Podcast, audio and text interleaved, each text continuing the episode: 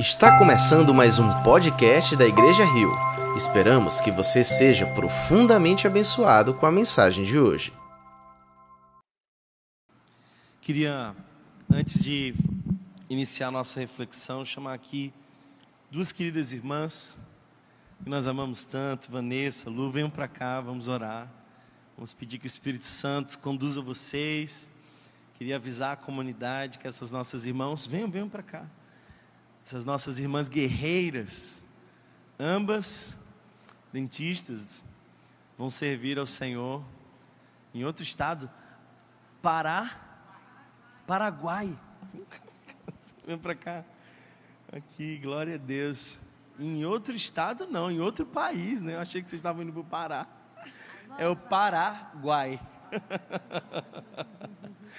Mas olha, eu queria dizer que vocês contam com o nosso apoio a nossa oração, que o Senhor use muito vocês para pregar com as mãos, não apenas com a boca, porque tem muita gente falando de Jesus, mas quando nós lemos o Evangelho em Mateus, vemos para que eles vejam as suas boas obras e glorifiquem ao Pai.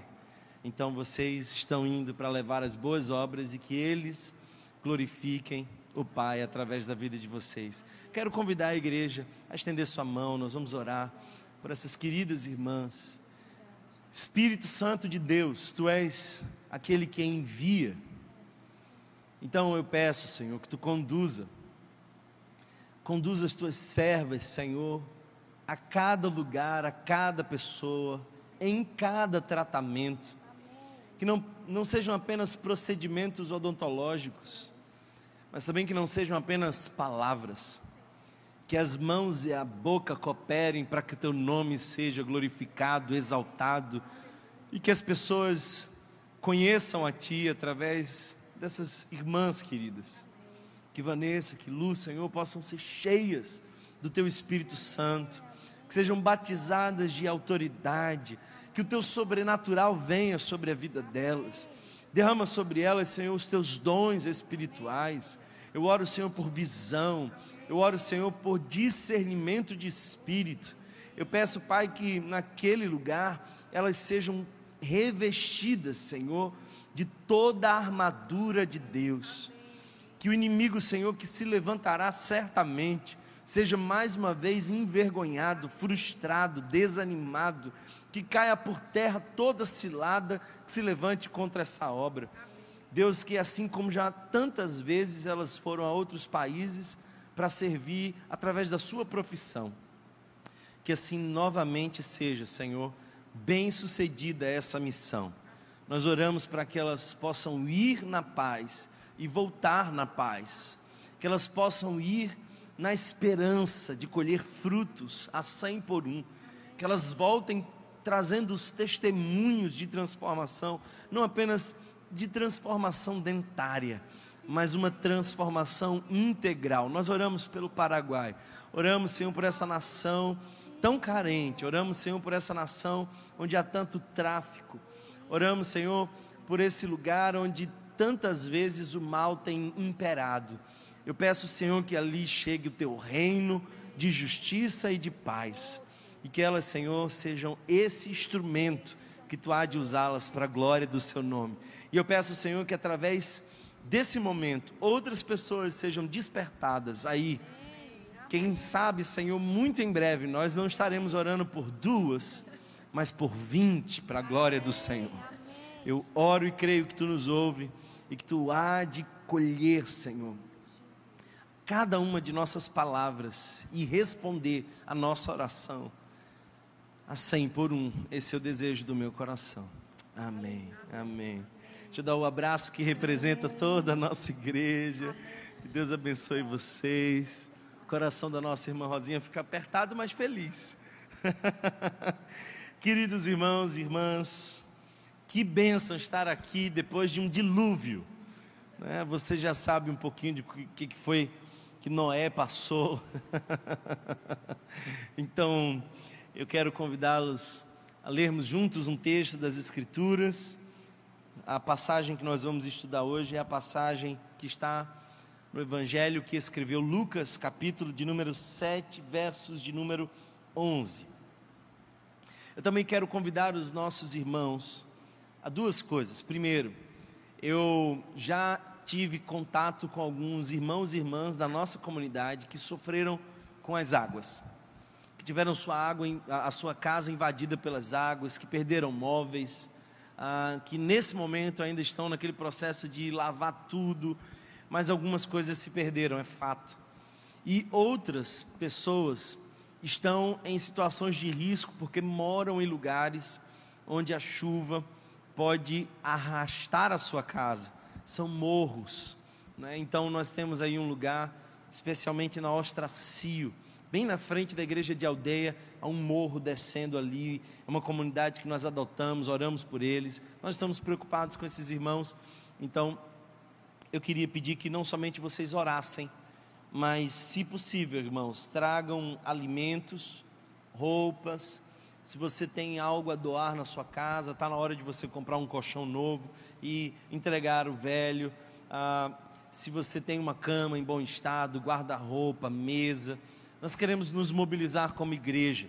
A igreja do Senhor se preocupa com as coisas que tocam o coração de Deus.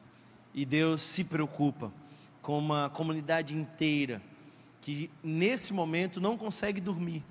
Eu não sei se você consegue imaginar. Para alguns a chuva é convidativa ao sono. Tem gente que quando começa a chover diz assim: opa, vou dar um cochilinho. Mas para algumas pessoas a chuva é o desespero e é a impossibilidade de dormir, porque a qualquer momento sua casa vai por água abaixo. Então, oremos pelos nossos irmãos que foram afetados pelas chuvas. Nós tomamos a decisão de manter a nossa celebração de oração, embora sabíamos que teríamos uma adesão menor por conta das chuvas, mas queríamos também estar em oração por eles. Por isso, nós levantamos mais uma vez um clamor por esses irmãos. Pai, nós te pedimos que tu livre de todo acidente, que o espírito de morte não passe nesse lugar Deus, a notícia que nós não queremos ouvir é de famílias soterradas, de crianças sepultadas em vida. Não queremos ouvir isso. E Deus nos dê estratégias, nos dê sentimento. Deus nos batiza, Senhor, com sabedoria para lidar com essas circunstâncias. Também queremos cobrar ao poder público. Sabemos, Senhor, que há muito a ser feito pelos nossos governadores. Oramos pelas crianças que estão nesse momento nos hospitais, sem leito, em especial, Senhor, nosso querido menino Ravi. Oramos e clamamos pela sua restauração, porque essa criança será um testemunho vivo e essa doença não é para a morte, mas é para a glória do Senhor. Então, eu peço, Jesus, que tu nos levante como uma igreja que clama por aqueles que não têm voz, que tem sensibilidade diante dos oprimidos e que podem abraçar os aflitos. Que essa igreja, Senhor, seja a igreja que te representa, acolhendo os pequeninos, para a glória do Senhor. Amém. Amém. Queridos irmãos, vamos ao texto, capítulo de número 7, nós vamos ler dos versos 11 em diante. Então, abra ou ligue a sua Bíblia, dos versos 11 do capítulo de número 7.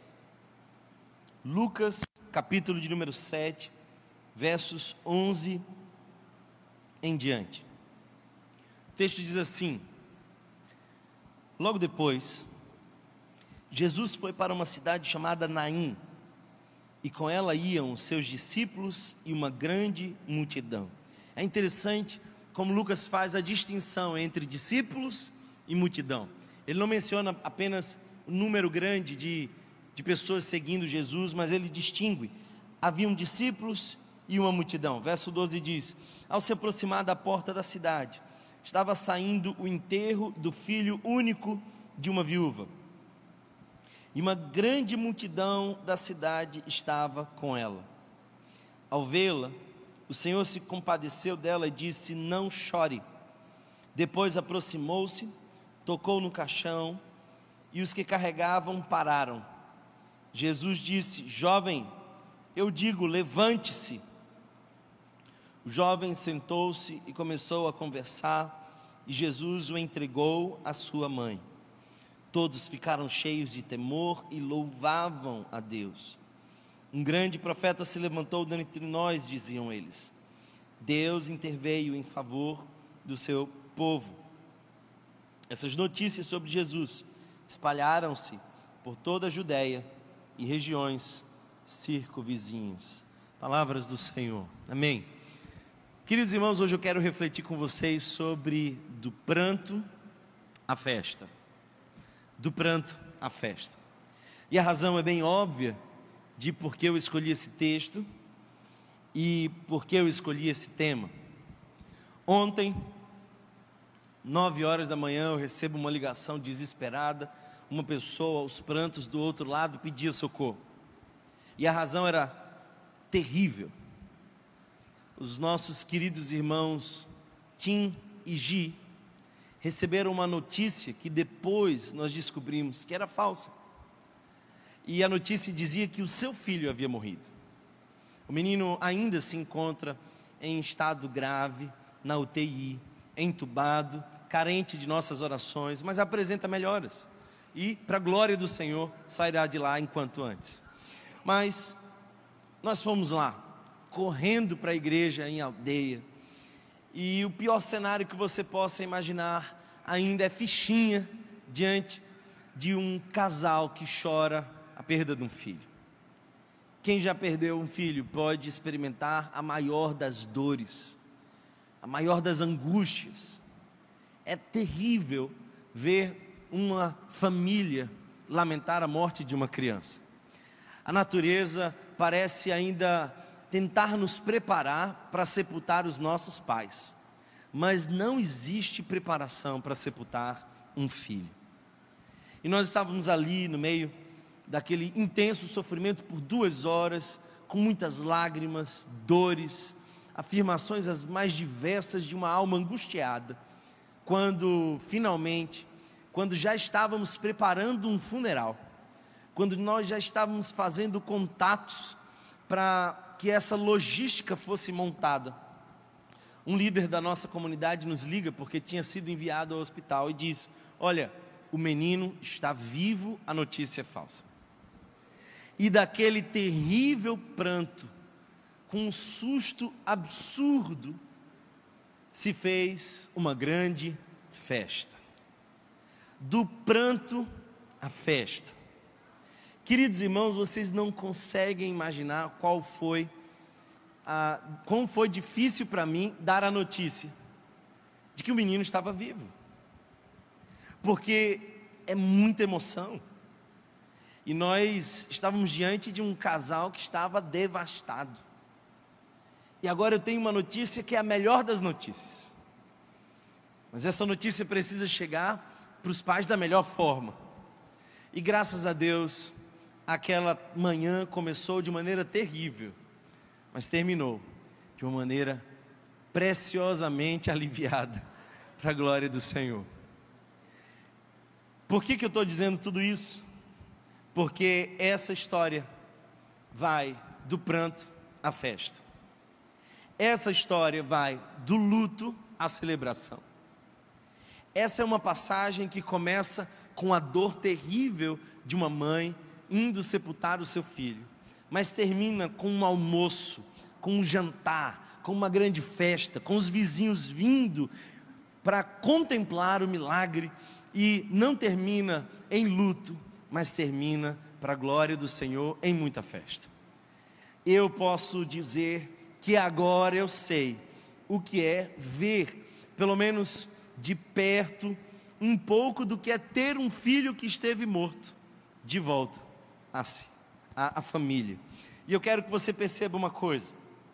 A palavra Naim é uma palavra que vem de uma raiz hebraica, cuja, cujo significado seja aconchego. Talvez uma tradução para essa palavra seria um lugar de alegrias. E tudo que Naim não era nesse exato momento era um lugar de alegria. O texto nos diz que havia uma grande multidão, e essa multidão ia não celebrando, não se alegrando, mas chorando. Nós não sabemos ao certo porque era uma grande multidão.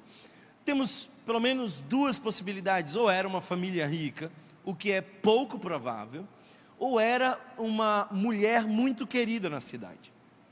Eu penso, queridos irmãos, que essa viúva já desamparada pelo seu marido que outrora tinha falecido, ela era muito querida na cidade. O fato que nos prova isso é que havia uma multidão caminhando com ela nesse choro, nesse desespero.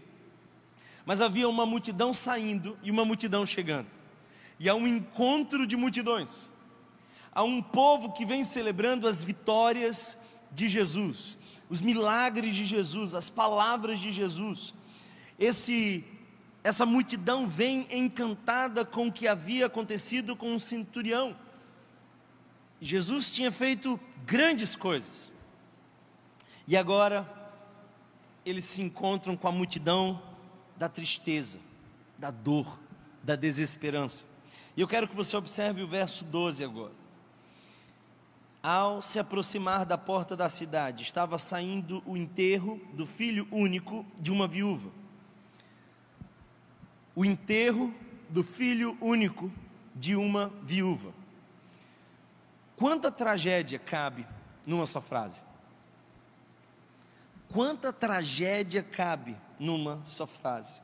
Enterro do filho único de uma viúva. Aqui eu tenho pelo menos três, três tragédias. A primeira dessas tragédias era um filho só. E eu não sei se você sabe, mas naquela época ter um filho era muito pouco. As famílias eram grandes porque os filhos se juntavam para depois cuidar dos pais. Quanto mais filhos, mais força de trabalho. Quanto mais filhos, mais o clã era forte. Era de tal modo que uma mulher que não tivesse filhos era tida como uma amaldiçoada.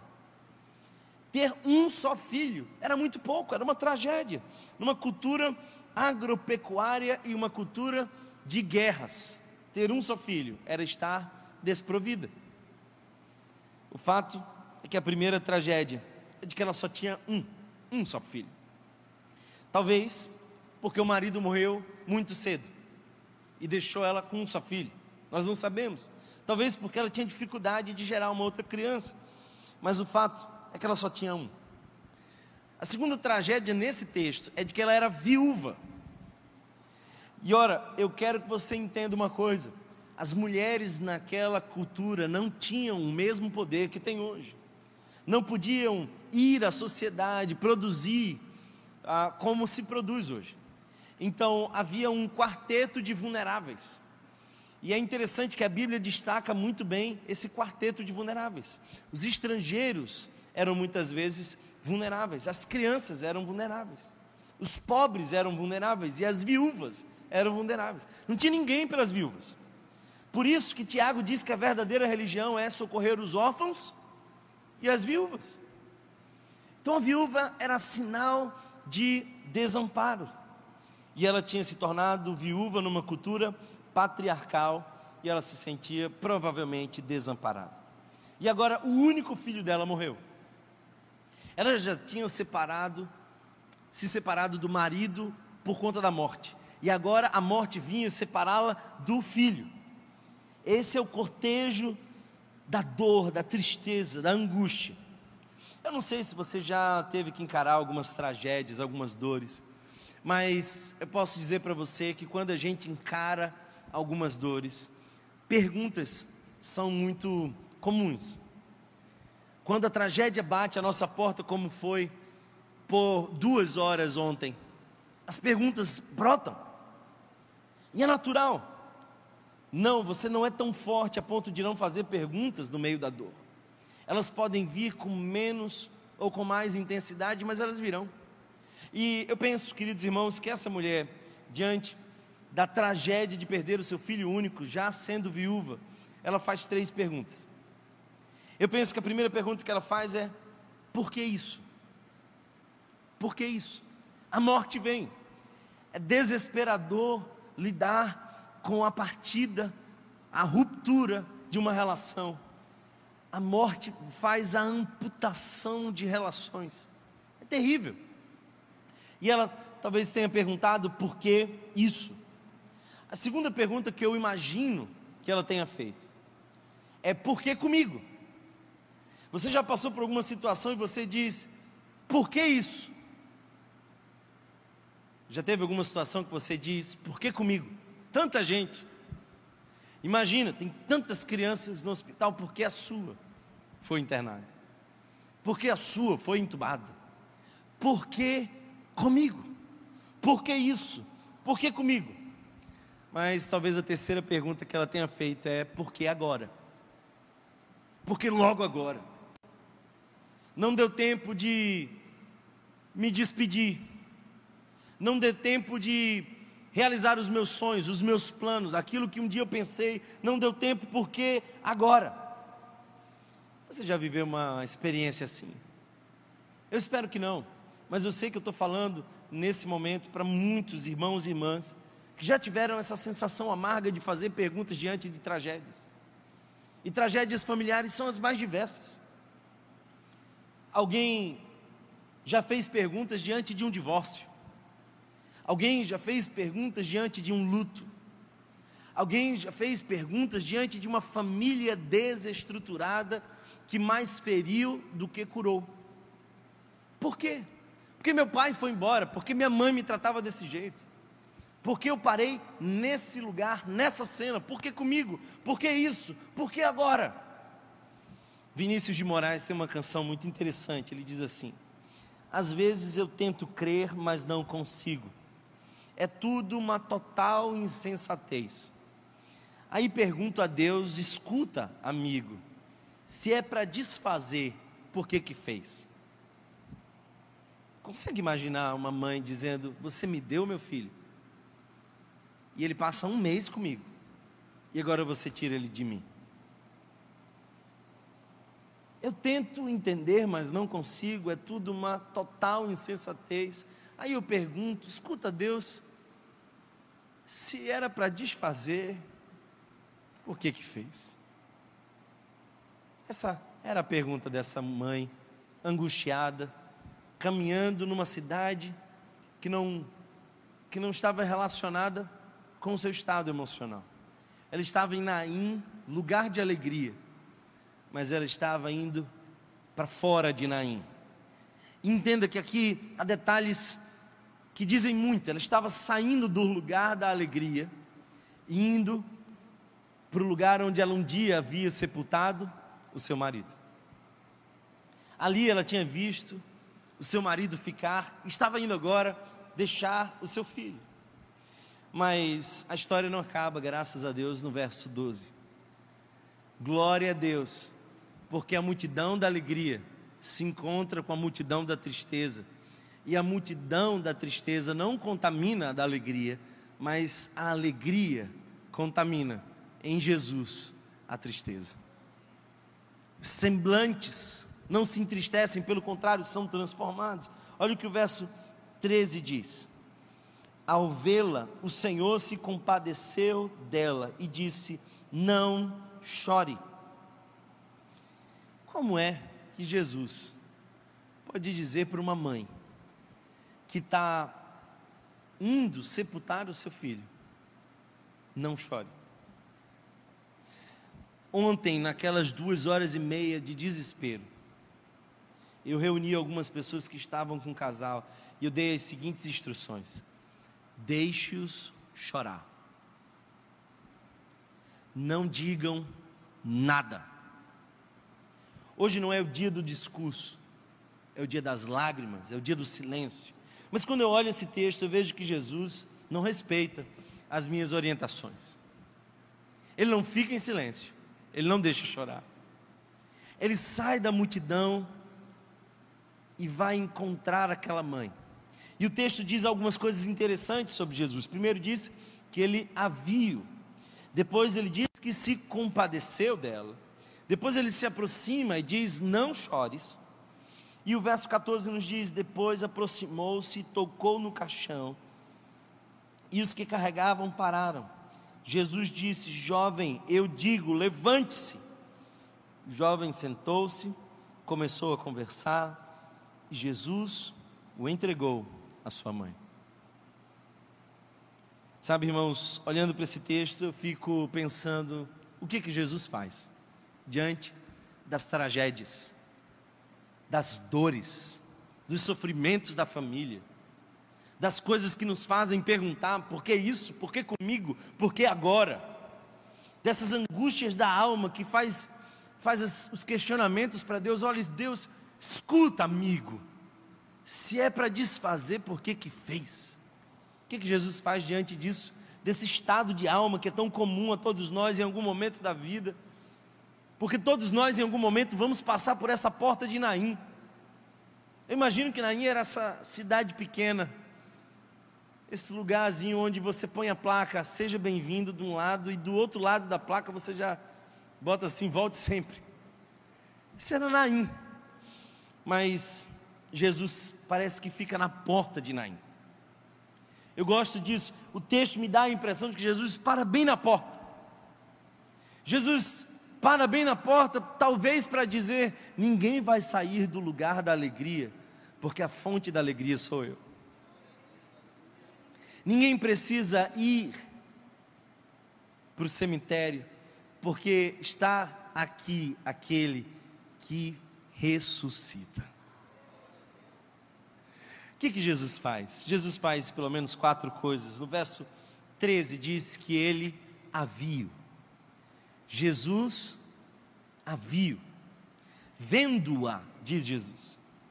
E essa é a primeira coisa que me consola. Porque muitos não são vistos nas tragédias, no sofrimento, na dor.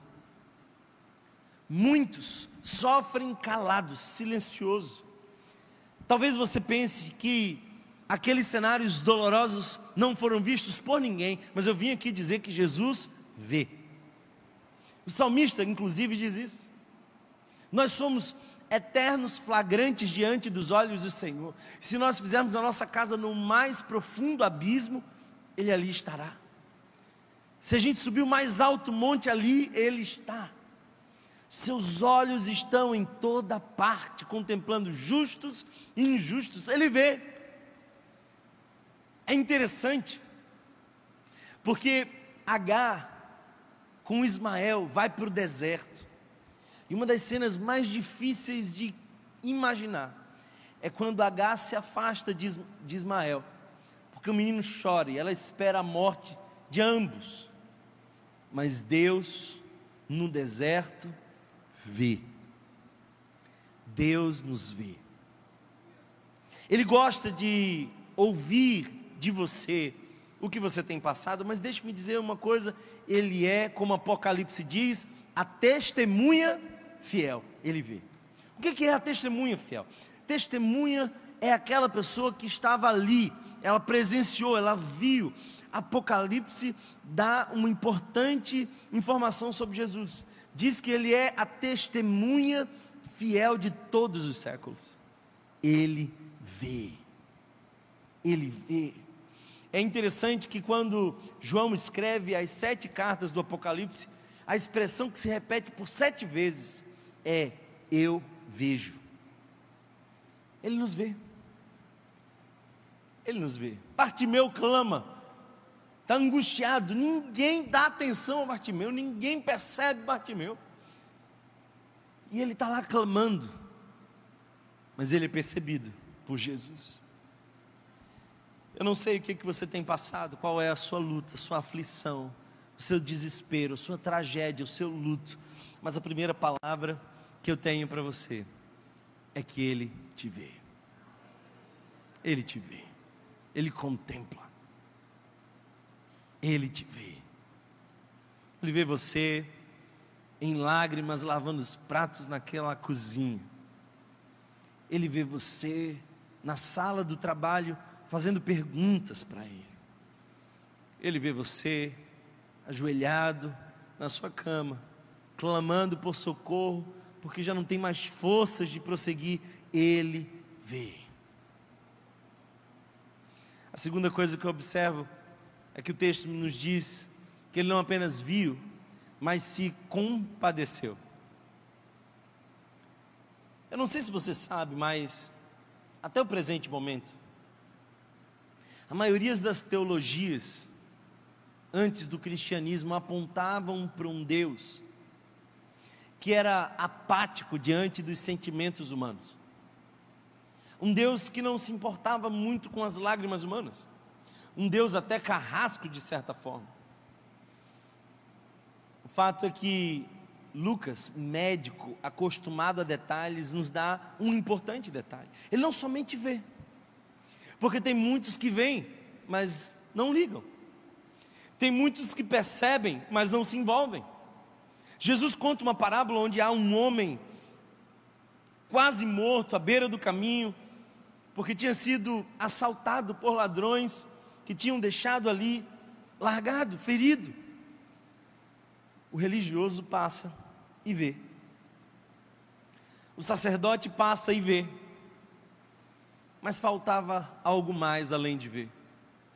O que o texto me diz é que Jesus se compadeceu dela. E a palavra compadeceu é padecer com. Escuta isso. Que palavra linda de Deus para o seu coração. Ele sofre a nossa dor. Ele não apenas te vê, ele te sente. Ele não apenas te percebe, ele te sente ele se compadeceu, ele padeceu com, ele sofre com. Talvez, conjecturas minhas, ele tenha olhado para aquele caixão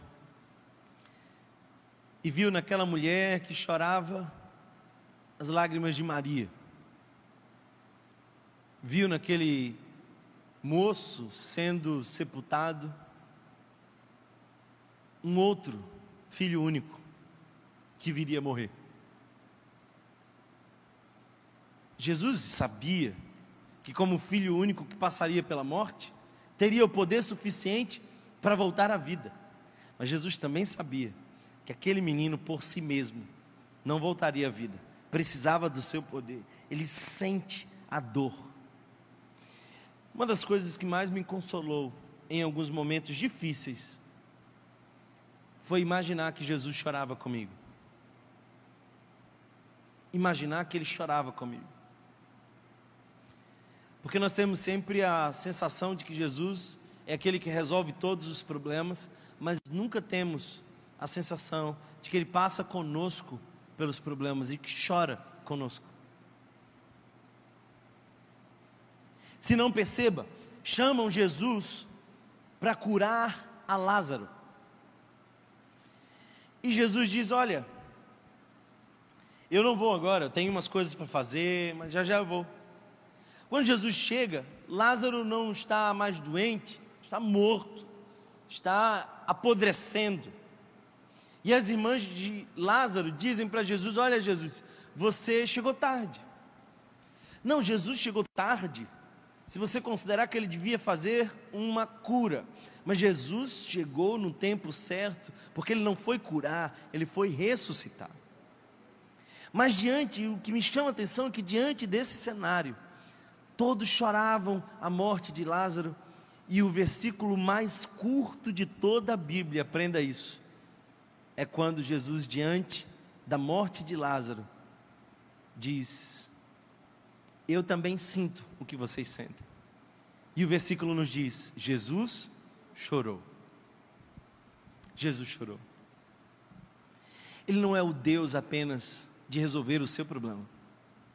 Ele é o Deus de estar com você na sua dor.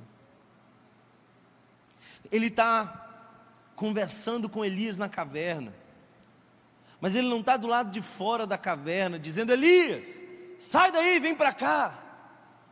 Ele está dentro da caverna dizendo: Elias, o que você faz aqui, Elias?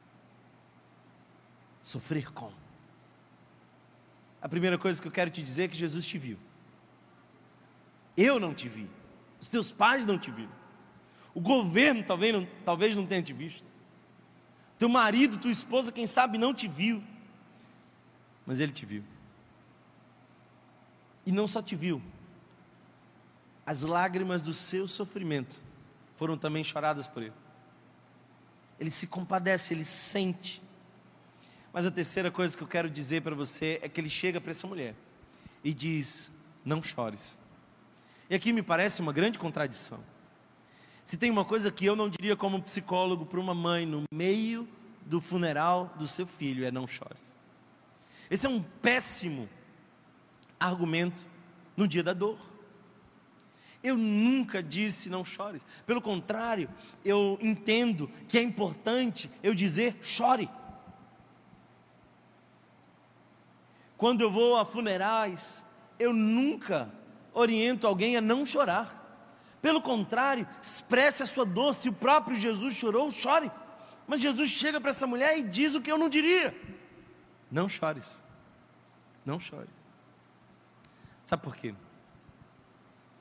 Porque se Jesus foi capaz de sentir o que aquela mulher sentiu, aquela mulher seria capaz de sentir o que Jesus sentia.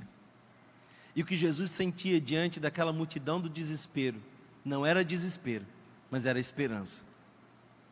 Jesus olha para ela e diz assim: Não chores, porque eu vou te mostrar a razão de não chorar.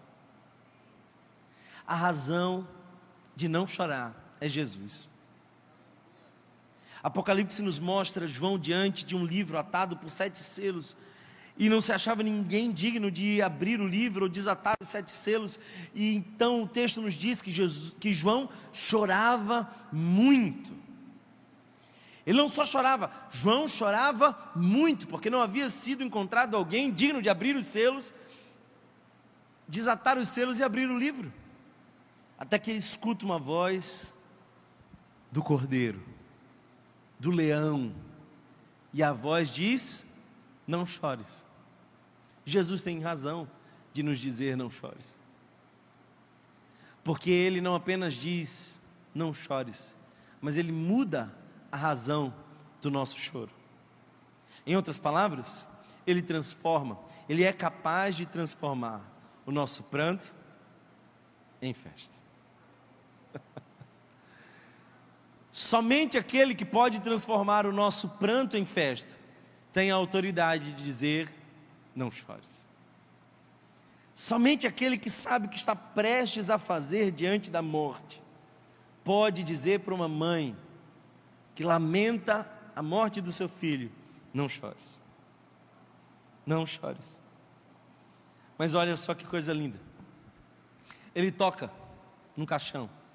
Eu não sei se você sabe, mas os judeus não podiam tocar num morto, não podiam tocar em algo onde estava o morto, porque ficava impuro. E Jesus em nenhum momento ficou impuro. Mas Jesus toca no caixão. Ficou ou não ficou impuro? Sabe por que não ficou? Porque quando Jesus toca no caixão, não é ele que fica impuro, é o morto que se purifica.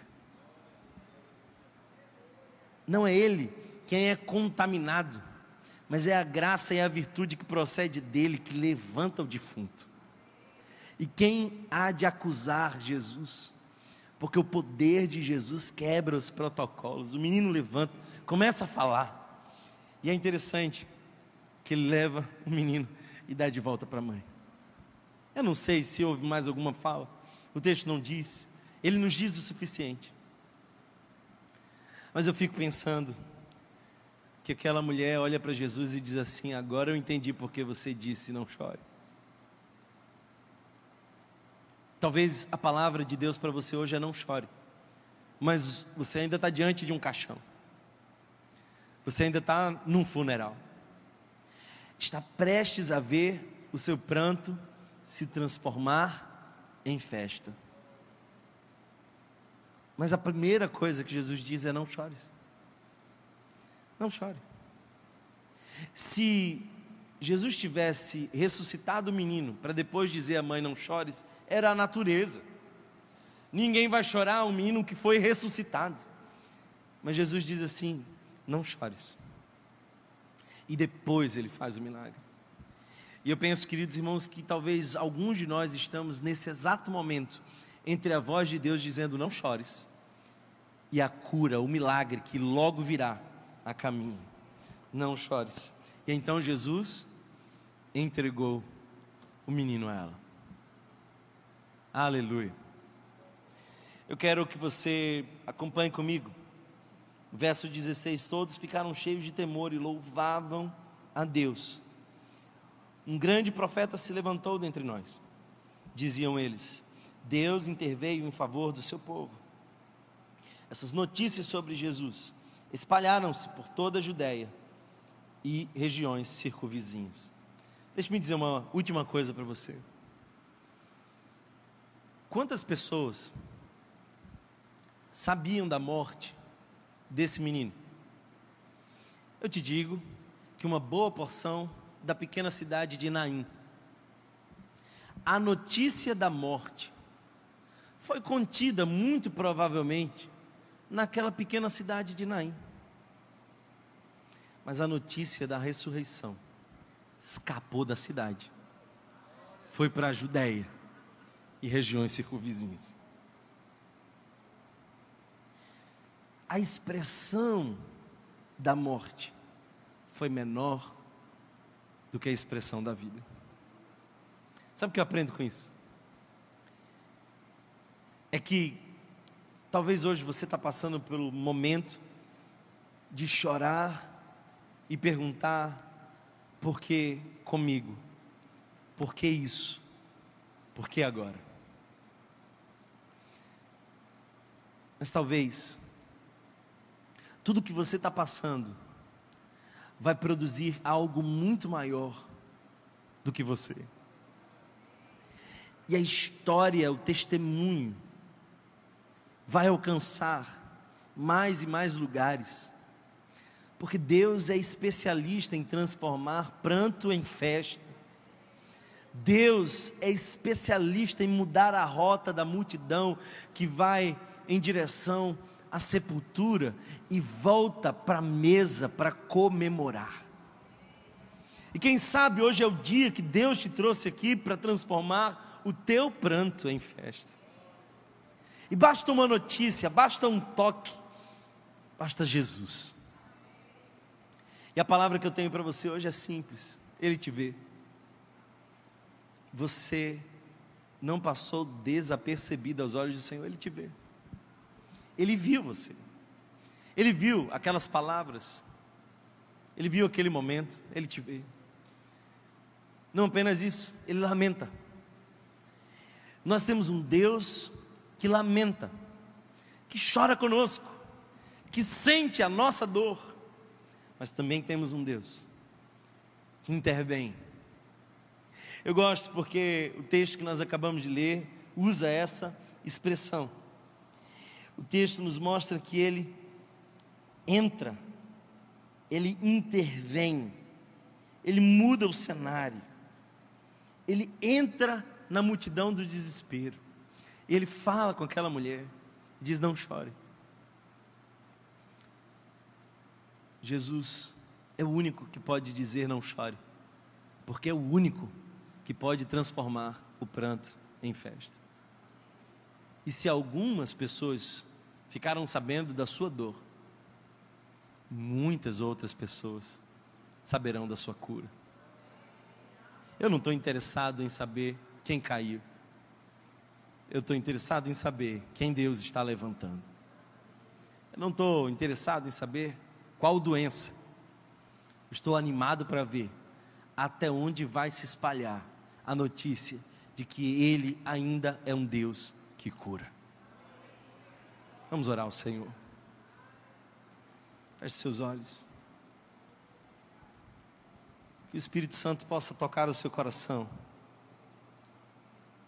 que você possa entender que Ele é aquele que entra na multidão, Ele é aquele que muda completamente os cenários.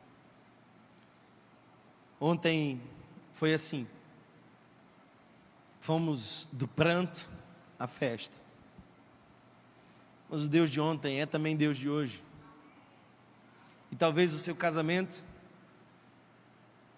dava para você razões de pranto, mas deixe Deus entrar nessa multidão do desespero. Deixe Deus silenciar o choro. Deixe Deus tocar no problema. Deixe Deus entregar para você tudo novo para a glória dele. Creia Pela fé, pare de chorar. Pela fé, entenda que a razão é Jesus para você não chorar. Ele é o único que diz: não chores. Ele é o Deus que vê, Ele é o Deus que sente. Ele é aquele que muda os cenários da nossa alma, que transforma o pranto em festa. Ele está na porta de Naim, impedindo que você saia do lugar da alegria, impedindo que você caminhe em direção a sepultar os seus sonhos, a sepultar o seu casamento, a sepultar a sua esperança, impedindo. Ele está na porta, como quem fecha as passagens e diz: Você não vai a lugar algum, porque eu vou transformar todas as coisas.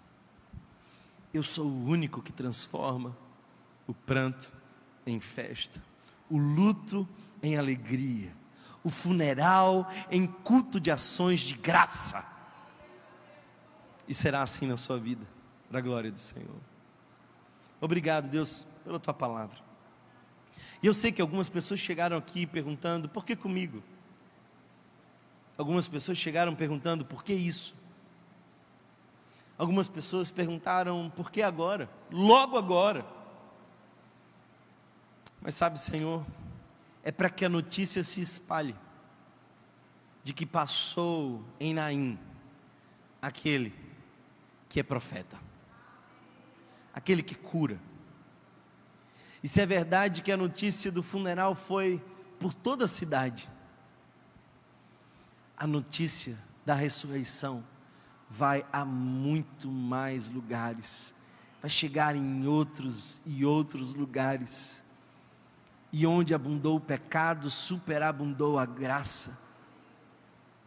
Porque tu ainda és o Deus que dá ordem à morte para retroceder. Nós oramos, Senhor. Oramos para que os nossos irmãos hoje, de maneira sobrenatural, sejam convidados a parar de chorar. Porque falta muito pouco para ter de volta aquilo que um dia perdemos. Eu oro por restituição da família, restituição casamento, nós te pedimos, Senhor, que tu restitua os nossos filhos à tua presença. Aqueles que se afastaram dos teus caminhos, traz de volta. E Pai, entra na nossa multidão que lamenta e nos faz voltar para casa não chorando, mas se alegrando, porque tu és o Deus que muda o pranto em festa. Fica conosco, Jesus. Visita-nos com a tua paz. Que o amor de Deus, o nosso eterno e bondoso Pai, que a graça revelada no nosso Senhor e Salvador Jesus Cristo, que a comunhão e as consolações do Divino Espírito Santo sejam sobre todos nós, hoje e sempre. E a igreja do Senhor diz: Amém. Você aí de casa, Deus abençoe vocês, fiquem todos na paz do Senhor e você que ainda está aqui conosco. Se deseja uma oração especial, se você quer compartilhar o funeral que anda na sua alma e quer pedir que o Espírito Santo toque, nós vamos aqui à frente orar por você. Fique à vontade. Os que não desejarem podem retornar às suas casas. Deus abençoe a todos. Nos vemos nesse próximo domingo, para a glória do Senhor. Amém. Se você foi abençoado por essa mensagem, compartilhe com alguém, para que de pessoa em pessoa alcancemos a cidade inteira.